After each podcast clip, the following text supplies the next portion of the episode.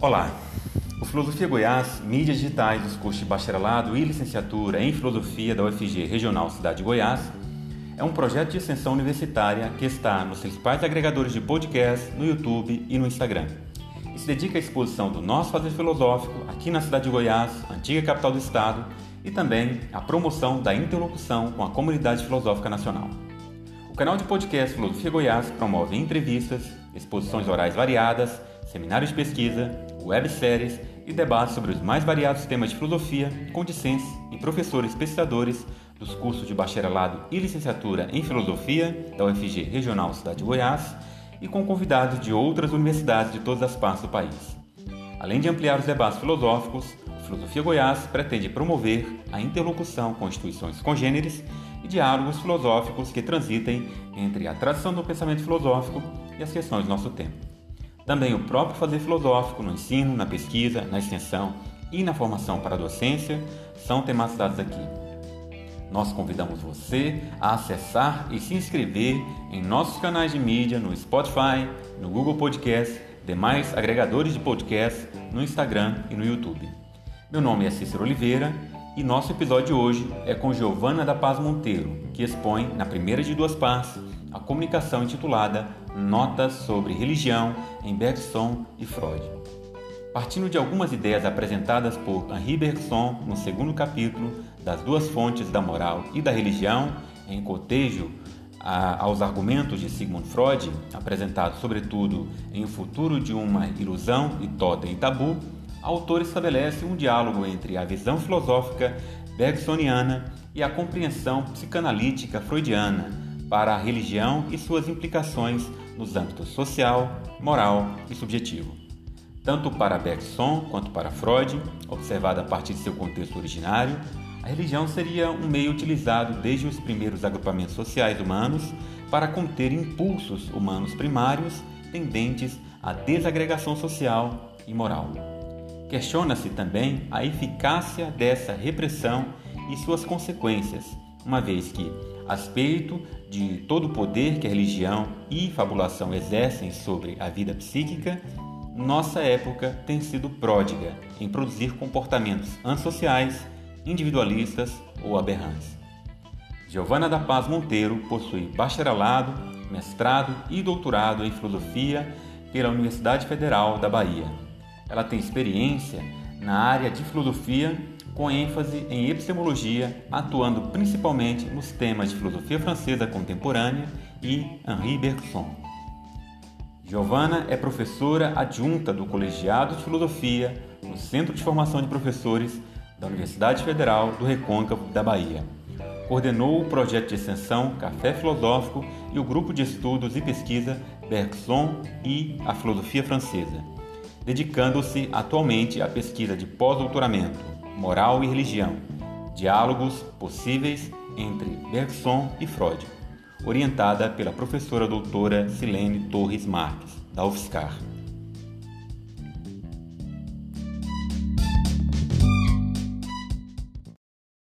Inicialmente, eu gostaria de agradecer ao professor Cícero Oliveira pela oportunidade, pelo convite. Fico muito contente de poder participar desse projeto tão importante que ele vem desenvolvendo. Gostaria de agradecer também a todas as pessoas que se dispuseram a ouvir o que eu tenho para falar. Bem, o que eu tenho para falar para vocês hoje é um breve estudo sobre a religião a partir de dois autores do século XX, Henri Bergson e Sigmund Freud. Nesse estudo, eu pretendo apresentar, eu indago como a religião observada a partir de seu contexto originário, ela se transforma em um meio encontrado pela civilização para abafar certos impulsos primários do ser humano, impulsos estes que são tendentes à desagregação social e moral. Então, a pergunta que eu coloco nesse estudo é sobre o fato de que, embora a religião pretenda em alguma medida, conter essas tendências desagregadoras do ser humano vivendo coletivamente, embora ela tente, ela não consegue, uma vez que esses ditos impulsos primitivos que fazem parte de nossa constituição biológica, psíquica e social, da, tanto da perspectiva freudiana quanto da perspectiva bergsoniana, eles continuam prevalecendo em diversos contextos é, humanos na contemporaneidade. Ou seja, a questão que se coloca aqui é como, a despeito dessa tentativa de controle que a religião realiza né, em nossa vida, como esses impulsos prevalecem e, e justificam, de alguma maneira, diversos comportamentos aberrantes, diversos comportamentos absurdos em nossa época. A questão vai ser abordada a partir da obra Duas Fontes da Moral e da Religião, de Henri Bergson, que foi publicada em 1932, e de alguns textos de Freud, sobretudo O Futuro de uma Ilusão e Totem Tabu, que são aqueles trabalhos freudianos onde ele argumenta acerca da, da religiosidade como uma espécie de neurose coletiva. Isso, sobretudo, no futuro de uma ilusão. Em Totem Tabu, Freud está mais preocupado em compreender as origens da moralidade e da religiosidade de uma perspectiva psicanalítica. O objetivo aqui não é abordar a obra freudiana a partir de, da teoria psicanalítica de um modo geral, a partir de, de uma análise apurada das teses principais da psicanálise freudiana, mas é, nosso objetivo é relacionar a concepção freudiana de religião, de religiosidade, algumas ideias que nós percebemos serem próximas das ideias de Bergson acerca da religião. Há, há muitas aproximações entre esses dois pensadores, no entanto, há também divergências. E essas divergências vão ficar claras ao longo do percurso aqui da, da, da discussão. Primeiramente, a gente pode adiantar o fato de que Freud não via na religião qualquer possibilidade de redenção da humanidade ou qualquer possibilidade de conversão para uma moralidade aberta, para uma vida harmônica, para a contenção dessas tendências desagregadoras que mencionamos anteriormente no humano. É ao contrário de Bergson. Bergson tinha uma visão da religião que era um pouco mais otimista do que a concepção freudiana. Para Freud, só há salvação na ciência. Para Bergson, a religião, compreendida de uma perspectiva mística, pode sim ser um instrumento de abertura moral ou de harmonia pode contribuir para a fraternidade universal e não mais simplesmente uma solidariedade social. Então, Bergson já parte de uma concepção de que uma religiosidade mais genuína, uma religiosidade amparada numa experiência mística, que ela possa ser transformadora de fato, ao passo que Freud não acredita na religião, não acredita em nenhum benefício que a religião possa trazer para a humanidade. A perspectiva freudiana é a de que a religião deve ser superada, que a etapa religiosa é uma etapa é, no processo evolutivo humano que deve ser superada pela ciência. O pensamento do filósofo francês Henri Bergson é marcado pela compreensão de que a realidade é duração. Esse conceito de duração Bergson elabora em substituição a uma concepção da temporalidade como um tempo que pode ser cronometrado, calculado, medido. Um tempo que é o tempo da ciência, mas que também tem sido, ao longo da história da filosofia, ao longo da tradição metafísica clássica, a compreensão normal do que seja o tempo, do que seja a temporalidade. Então, em detrimento dessa visão espacializada do tempo, que coloca o temporal em segundo plano e que vê na temporalidade um déficit de ser, como tem feito a tradição metafísica clássica, Bergson vai sugerir a ideia de que a realidade é duração, de que o real é temporalidade, de que o ser é tempo. Então, amparado nessa visão de que o estofo mesmo da realidade é a duração, é a temporalidade, Bergson vai desenvolver todas as suas ideias, toda a sua filosofia vai se amparar nessa concepção. Partindo então dessa visão, o filósofo vai elaborar diversas reflexões em diálogo com as ciências, em diálogo com várias esferas do saber humano, a respeito do que ele entende como funciona a realidade e o comportamento humano enquanto também duração. Porque na visão de Bergson, a subjetividade ele vai entender como uma duração, um ritmo de duração que ele chama de duração psicológica. A psicologia é uma das grandes áreas do saber que vai sempre servir de contraponto à reflexão bergsoniana. É, o diálogo com a psicologia é frequente no pensamento de Bergson. Aqui nesse nesse nessa fala que faço agora, o diálogo vai ser estabelecido entre as ideias de Bergson e as ideias de Freud, tomando Freud como um pensador da cultura e não necessariamente como um homem de ciências, como pai da psicanálise. A gente vai partir da compreensão de religião que Freud desenvolveu em alguns, algumas obras, em alguns textos, mas o foco principal aqui não será a concepção psicanalítica freudiana, mas o que ele compreendeu por religião, obviamente que a partir de suas ideias é, científicas, de suas ideias psicanalíticas. Bom, nas duas fontes da moral e da religião, que é a última obra de Bergson, é a obra é, a última obra considerada uma obra de doutrina, que foi publicada em 1932, Bergson se vê às voltas com uma reflexão sobre é, moral, sobre ética e sobre religião e também sobre política.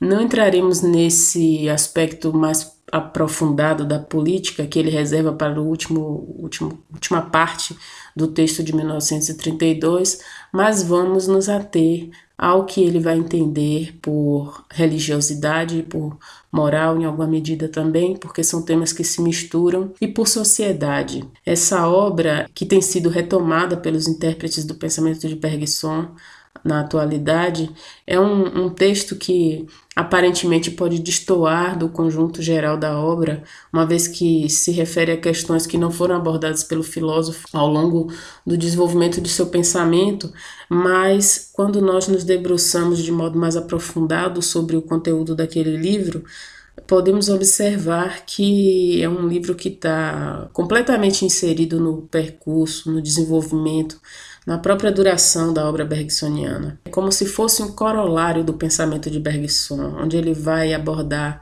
questões que foram ao longo da obra sendo tratadas e amadurecidas e que chegando nesse ponto no final da vida, o filósofo vai se dedicar a um tema que ao longo de toda a sua vida o afligiu, que é a questão ética, a questão religiosa, a questão da intuição mística. Nós observamos entre as ideias de Bergson e as ideias de Freud muitas aproximações, porém algumas divergências. E aqui, nesse contexto da questão religiosa, do, da indagação sobre as origens e os fundamentos da religiosidade, do comportamento religioso, de tudo que se, que se realiza em nome da religião, de comportamentos questionáveis que se realizam em nome da religião, a gente vai ver muitas aproximações entre as ideias de ambos os autores, mas também algumas divergências. Primeiramente, é, eu gostaria de esclarecer algumas é, concepções que Bergson desenvolverá ao longo da, do primeiro e do segundo capítulo das duas fontes da moral e da religião, para que fique claro de que modo ele vai fundamentar essa concepção de religião estática, que é o tema que eu gostaria de abordar aqui. É, Bergson vai desenvolver um, um, um estudo sobre é, o fundamento das organizações sociais humanas, o, o, nascimento das organizações sociais humanas, a partir do que ele chama de, de, a partir de uma dualidade que ele institui entre o fechado e o aberto, entre o estático e o dinâmico. No primeiro capítulo das duas fontes, Bergson elabora uma concepção de sociedade em que ele vai falar da possibilidade de uma sociedade fechada, que seria a sociedade natural, né? Uma organização, os organismos fechados são naturais. Quando se observa no mundo natural, é, entre os animais, entre as espécies vegetais, entre os organismos celulares, é para um fechamento que tudo se desenvolve, um fechamento orgânico. E aí, é, amparado na sua concepção evolutiva de que a evolução segue um, um processo, um desenvolvimento que parte de um impulso inicial, de um elan vital, que se desenvolve por tendências divergentes e entre essas tendências divergentes se destacariam duas tendências, que é a tendência do instinto e a da inteligência. Os animais não humanos, obviamente, se desenvolveram através do instinto e desenvolveram a tendência instintiva muito mais do que a tendência intelectual, racional, que é a tendência que vai nos caracterizar como seres humanos. É importante compreender essa distinção entre essas duas tendências, instintiva e, e, intelectual, porque ela vai dar o tom da distinção que se observa entre as sociedades fechadas e a possibilidade de sociedades abertas, entre a moral fechada, a moral aberta, entre a tendência à agregação social que se nota em, em diversas espécies animais e a certa, uma certa tendência à desagregação, a possibilidade de desagregação que também está contida no ser humano, embora ele também seja um animal e, e, que em seu processo evolutivo reste em sua constituição psíquica, social e biológica uma franja desse instinto que se desenvolveu nos animais não humanos. Então, o que eu quero dizer é que, embora os seres humanos sejam também animais, e, tem, e sejam é, provenientes de um mesmo impulso, de uma mesma tendência evolutiva, vital, biológica, e que haveria neles franjas, em nós, né, nos seres humanos, franjas dessa, resquícios desse instinto originário, há em nós uma tendência que se destaca em relação às outras, que é a tendência intelectual, e por isso somos caracterizados como seres de razão, que, embora contribua para o progresso da nossa própria é, condição, para o progresso da humanidade, contribui em alguma medida também para a desagregação. E essa, essa desagregação ela pode ser perigosa, porque, como revela Bergson nas duas fontes, a inteligência, embora seja capaz dos maiores feitos técnicos e científicos e artísticos, filosóficos, ela é capaz também de nos fazer, é, de nos recomendar um egoísmo, um egoísmo que muitas vezes é negativo, é prejudicial, é desagregador, sobretudo do ponto de vista social. Então, quando se analisa as organizações sociais naturais da perspectiva de Bergson, a sociedade nascente, a sociedade humana, ela precisa lançar mão de certos artifícios, de certos mecanismos eh, de contenção, mecanismos de manutenção da ordem, de manutenção da coesão social. E um desses mecanismos, um mecanismo muito útil, será a religião. Então, é nesse contexto que nasce a religião, num contexto pragmático, num contexto de manutenção de uma ordem social, mas que também é uma ordem vital. Porque uma vez que a sociedade, que a, a organização social coletiva se desagrega, a vida se põe em risco, na visão de Bergson. O problema é que, ao contrário das formigas, por exemplo, ao contrário dos insetos, das sociedades instintivas que funcionam segundo uma necessidade natural, as organizações humanas, a, a coletividade humana, ela se dá a partir da inteligência e não do instinto. Do ponto de vista instintivo, as formigas precisam, as abelhas precisam se reunir e se organizar segundo um fechamento natural para manter a sua própria vida. No nosso caso também, no caso dos seres humanos também. Só que ao lado da, da intelectualidade há também a liberdade, coisa que não se observa entre os outros animais. Uma vez que são instintivos, não podem se considerar, não podem ser considerados livres. Mas nós, enquanto somos conscientes da nossa própria condição, enquanto seres racionais, somos também constituídos naturalmente por essa liberdade. E a liberdade é justamente o elemento complicador que pode colocar em risco é, esse funcionamento harmônico da vida social. Então, quando cada indivíduo tem interesses e desejos particulares, é, isso pode complicar o interesse coletivo. E daí que essa sociedade rudimentar, esses grupos é, rústicos primeiros de organização social vão precisar lançar mão desses mecanismos de contenção, como eu já falei, a religião é o principal deles e é o que nós vamos, sobre o qual nós vamos nos debruçar aqui. Então, a primeira função da religião em estado nascente para Bergson é a função de preservar a vida, é a, a função de conter essas tendências que são tendências naturais é, entre os seres humanos de comportamentos, tendências a comportamentos desagregadores, a comportamentos autodestrutivos. Essas tendências, é, Freud vai caracterizar sobre o nome de pulsões de morte.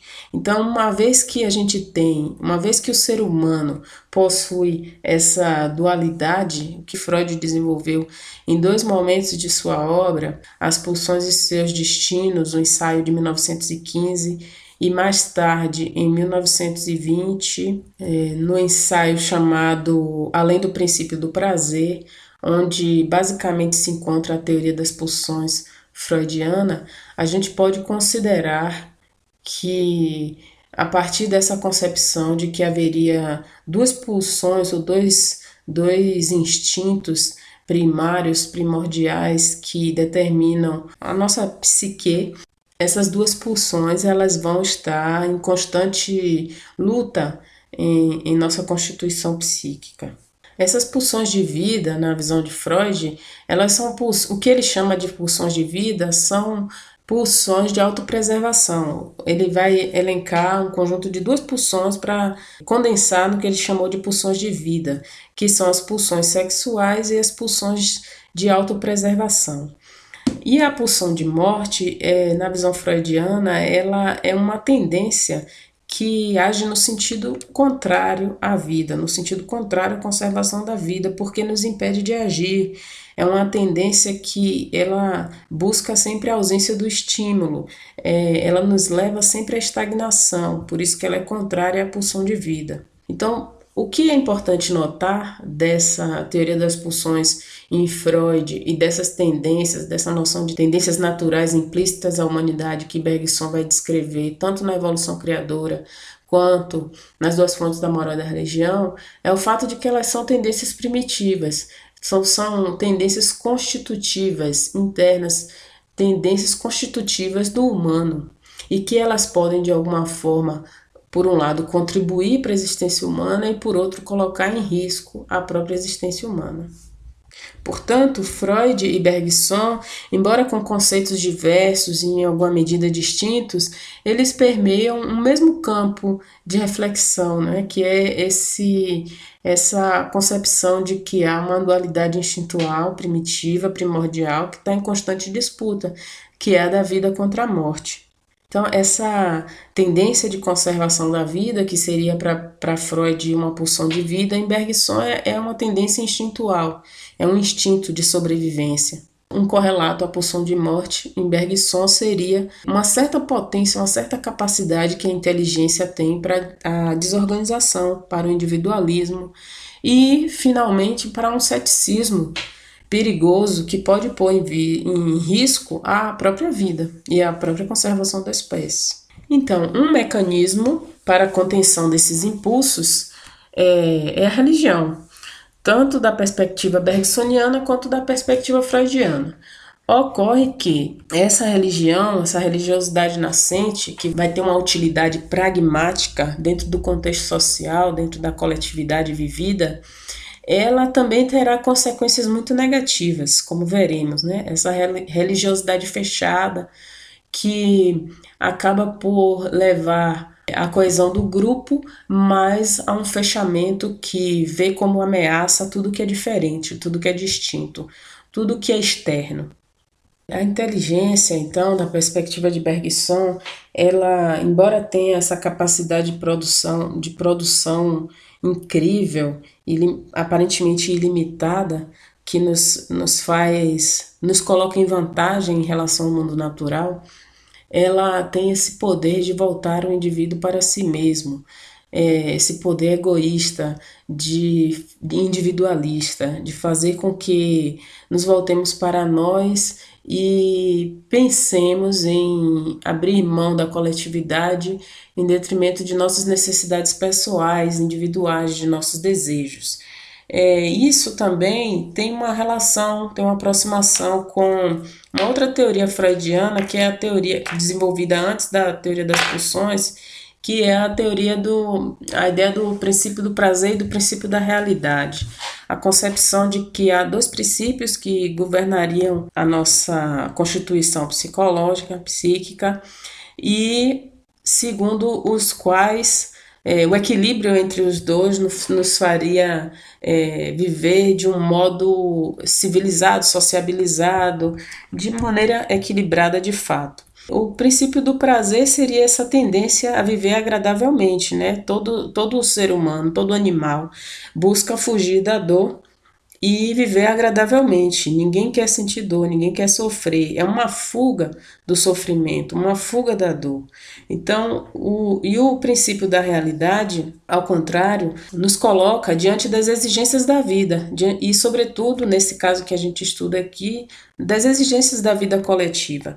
E é justamente esse princípio que nos faz renunciar, recusar ou até mesmo sublimar certas tendências, certos impulsos que nos impelem à satisfação desse prazer, dessas necessidades, desses desejos internos que são nossos, mas que não necessariamente é, vão estar de acordo com aquilo que a sociedade espera de nós, né?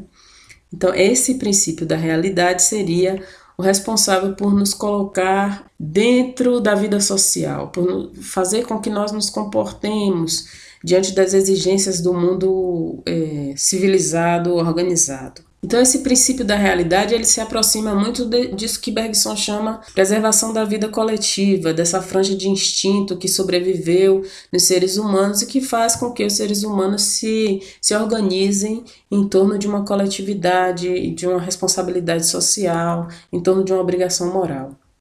Ocorre que esse princípio do prazer, que essa necessidade de satisfação de desejos mais internos, mais profundos, mais inconscientes, ela em alguns momentos ela se impõe.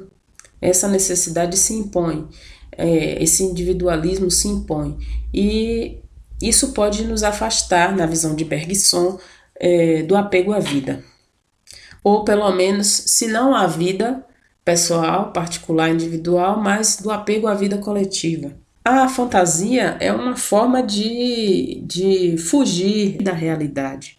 Então, o ato de fantasiar, é, que pode ser espontâneo, mas pode também ser estimulado de maneira artificial, ele pode é, retirar o ser humano dessa situação real, das exigências da realidade que são fontes de muito mal-estar, como Freud vai desenvolver no seu livro Mal-Estar na Civilização, de 1930. Então, a fim de fugir desse mal-estar, do peso das responsabilidades sociais, das renúncias que precisamos realizar em nome da coletividade, em nome do progresso do conhecimento, em nome da vida coletiva, há, há fugas, há mecanismos de fuga que nos permitem amenizar esse peso, amenizar essa situação. Então, a fantasia é um desses meios. No caso de Bergson, há uma forma de fabulação, de fantasia específica que cria a religião. Então, se a gente considera a religião estática, essa religião nascente, como uma dessas fantasias, uma dessas fugas do desprazer que a realidade nos impõe, ela vai ser fruto é, da fabulação, que Bergson vai chamar de função fabuladora da inteligência. É uma função que, através de, da criação de ficções, através da criação de, como ele chama, fantasmas de fatos, ela tem um poder grande de nos reinserir na vida coletiva. Então, por meio dessa fabulação, que é uma fuga do desprazer, que no, no contexto freudiano vai equivaler a um dos mecanismos é, que o princípio da, do prazer engendra para é, nos dar um certo conforto, um certo consolo, ela vai ser uma das uma, ela vai ser a fonte da religiosidade nascente na visão de Bergson. No caso de Freud, essa fantasia que, é, nos retira da realidade, que tem início já nas brincadeiras infantis, ela pode, se, ela pode prosseguir como devaneio.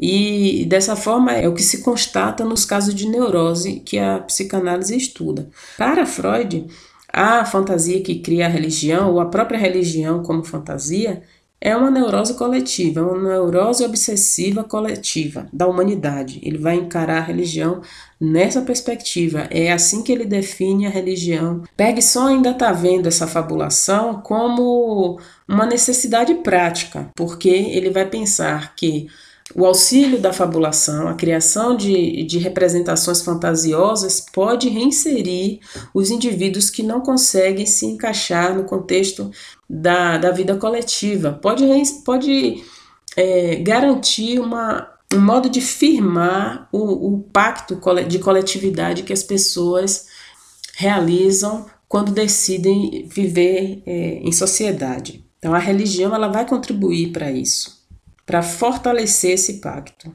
Então, de uma perspectiva originária, na, na visão bergsoniana, a, a religião, de um primeiro ponto de vista, ele vai dizer que, encarada desse primeiro ponto de vista, ela é uma re reação defensiva da natureza contra o poder dissolvente da inteligência.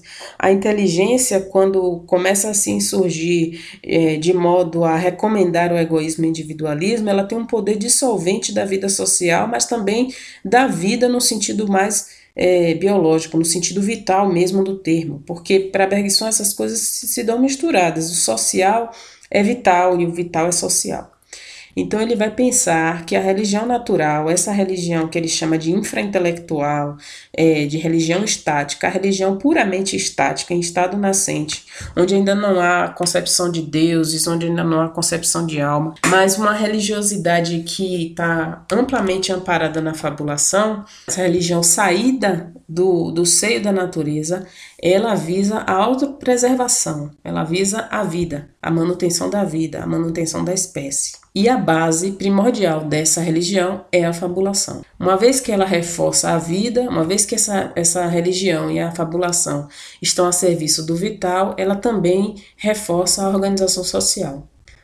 Assim, Bergson ele afirma na, no primeiro capítulo das duas fontes da moral e da religião que essa tendência a obedecer ela é, é uma tendência natural, uma tendência biológica, do ponto de vista de que há em nós uma franja desse instinto que há nos animais não humanos. Porém, em contraposição a essa tendência à obediência, há também uma tendência à desobediência que está que é inerente à racionalidade, que é inerente à liberdade que a racionalidade comporta.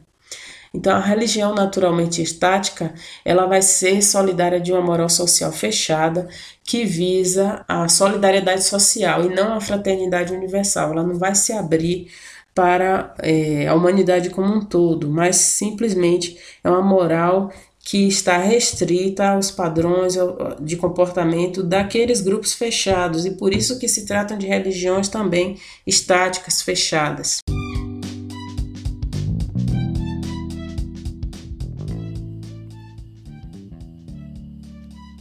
Este foi o primeiro de dois episódios que tem por título Notas sobre Religião em Bergson e Freud, com a professora Giovana da Paz Monteiro, da UFRB. A edição é do professor Gonçalo Amirros Palácios, docente da UFG Regional Goiás. Nós somos o Filosofia Goiás, uma atividade de extensão universitária ligada aos cursos de bacharelado e licenciatura em Filosofia da UFG da cidade de Goiás, antiga capital do estado. Além do Anchor, Spotify e do Google Podcast, você pode nos acompanhar no Instagram e no YouTube e também pode entrar em contato conosco pelo e-mail filosofiargoiás@gmail.com. Assinando o Filosofia Goiás nos aplicativos de podcast, você fica sabendo de cada novo episódio. Fique com a gente e até a próxima.